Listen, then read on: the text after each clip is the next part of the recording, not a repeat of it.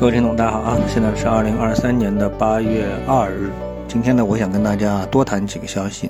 有几个消息呢是非常让人吃惊的啊。那么第一个消息让人吃惊的呢，是我看到今天呢，这个瑞幸咖啡啊，它是公布了它的财报，第二季度的财报。它第二季度呢，这个净营收是六十二亿元人民币，同比呢是增了百分之八十八啊，净利润是达到了九点九八七亿元的人民币啊，差不多十亿元人民币。上年同期呢是亏损了一点一四七亿元人民币。啊，另外还有餐厅数量是一百一点零八万，同比是增了百分之五十一啊。那么大家都知道，瑞幸咖啡呢，由于财务造假那，是在美国啊，从这个主板啊往下退，退到了呃这个相当于中国的场外板啊三板里面。啊，但是呢，哎，他没有放弃。因为在目前更加严苛的啊，大家眼睛都盯着他的财务报表啊，那个在这样一个严苛的环境当中，他还能取得盈利啊，那么说明他是真的盈利了啊。当然，呃，是不是跟我们的投资者有直接的关系？我觉得可能还离得远一点，因为毕竟它不是 A 股上市的公司，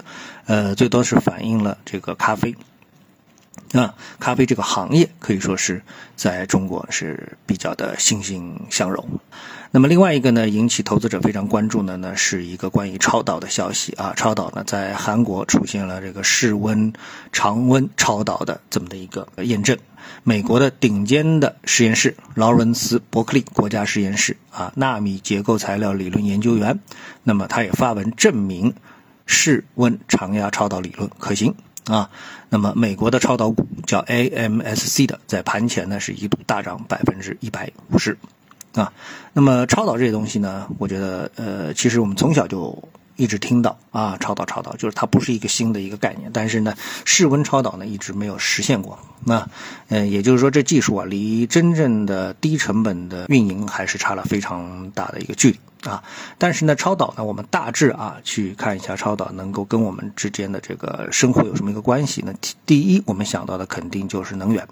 那大家都知道啊，由于这个导体中啊电阻的存在啊，这是最最基础的。我们说这个物理学的啊知识啊，初中物理的一个知识啊，电阻的存在，所以呢，我们这个电力啊在传输的过程当中啊，它的损耗是非常大的。啊，特别是距离越长，损耗越大。所以呢，我们呢曾经炒过像这种什么呃超高压啊等等啊，特高压啊啊，整整各种各样的技术啊，包括储能啊等等之类的，都是为了什么？都是为了说这个电解决一个电力的一个问题啊。那么其中最先进的，我们说跟电力有关的技术啊，毫无疑问可能是有两个啊，一个是核聚变，那另外一个呢是超导。啊，如果这两个技术能够降临到人类世界，那我想可能就一劳永逸的结这个这个结束了，呃，人类对电力的这么的一个担忧啊。所以这两个技术啊，在最近一直都是非常的引人注目，啊，都引人注目。一旦真正能够投入到商业化运行啊，人类的能源问题就能够到彻底的解决。啊，好，那么谈完两个这个问题呢，我觉得今天还看到了一篇啊，那么其实在网上啊传的也是非常的多啊，那么他呢是这个恒天财富的一个可以说是理财师啊，当然我们也可以把它作为是销售，那么发了一封致歉信，对客户的一个致歉信，在这个致歉信当中呢，透露了这么样的一个消息啊，在二零二三年七月十九日起呢，财富端所有的关于中植企业集团债权类的产品的募资和兑付暂停。这个事件涉及到的高净值投资人呢有十五万人，企业客户近五千家，职业理财师一点三万人。啊，债权权益是两千三百亿啊，涉及到了两千三百亿。那么这个呢，从理财的角度来说，我印象当中啊，应该是目前最大的一个理财的雷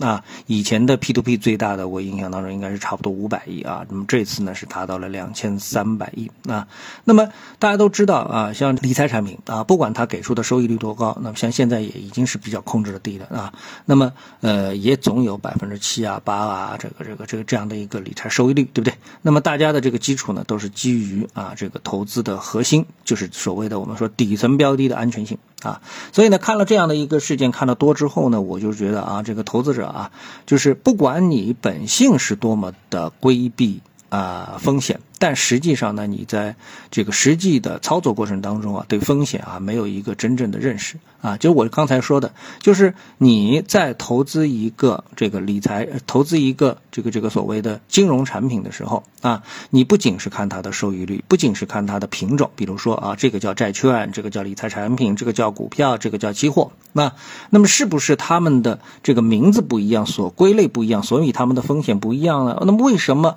啊这个真正的风险啊，往往是会出现在比如说债券当中。那像这个零八年美国的次级债，那它就是债啊。像这个理财产品，其实它跟债也差不多啊，因为它提供的是固定收益，并不是啊这个波动性的收益，它也没有什么太大的投机性啊。大家很少去这个作为普通的投资者，他很少去炒作债券啊。有炒，他肯定炒股票，他不会去炒债券啊。嗯，那么为什么像这种貌似啊这个安全的品种啊，呃，反而呢？给出的这个，如果说一旦暴雷的话，它的结果反而是毁灭性的啊啊，反而不如股票。你说股票啊，真的，如果说你看错了的话，那一刀砍下去，你砍个百分之五、百分之十啊，这个分拣由人，其实呢都是由你自己控制的，除非你就是说在第一时间你就不知道为什么要砍。啊，那么他不会给你一个什么，就是很少啊，除非你就是说去买那个踩雷股啊，踩雷。那踩雷的话呢，如果你分散投资，当然也不会啊。那么现在呢，随着价值投资啊越来越深入人心的话，其实你要踩雷也不是这么容易的，对吧？啊，不不不是这么容易的啊。现在其实我们所听到的踩雷的这个这个事情，其实越来越少了，包括上市公司财务造假，其实也不多，对吧？但是呢，你一旦碰到像这种债券类的、理财产品类的、P to P 类的话啊，那么一。这个杀伤力就特别的大。那为什么它的核心问题是什么呢？啊，我看了多了之后，我想给告诉大家，就是这么一个很简单的问题，就是你以为你自己看懂了风险，其实你一点都不懂风险。啊，所有的金融产品的核心是什么？核心就是你所持有的这个标的。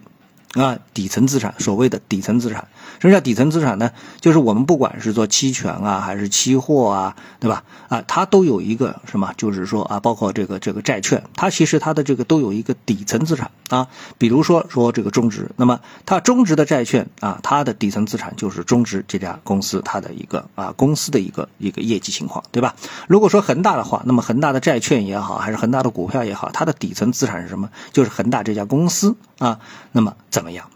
啊，怎么样？所以呢，如果说你看了这个 ETF 的期权啊，比如说三零零 ETF 的期权，那么它的底层的资产是什么？第一，第一层资产就是这个三百只股票啊。那么更深层次的就是中国的股票市场啊，这个指数啊，所代表指数的这个市场。所以呢，如果说这个市场它的整体就这个底层标的是安全的，那么它的衍生产品基本上就是安全的。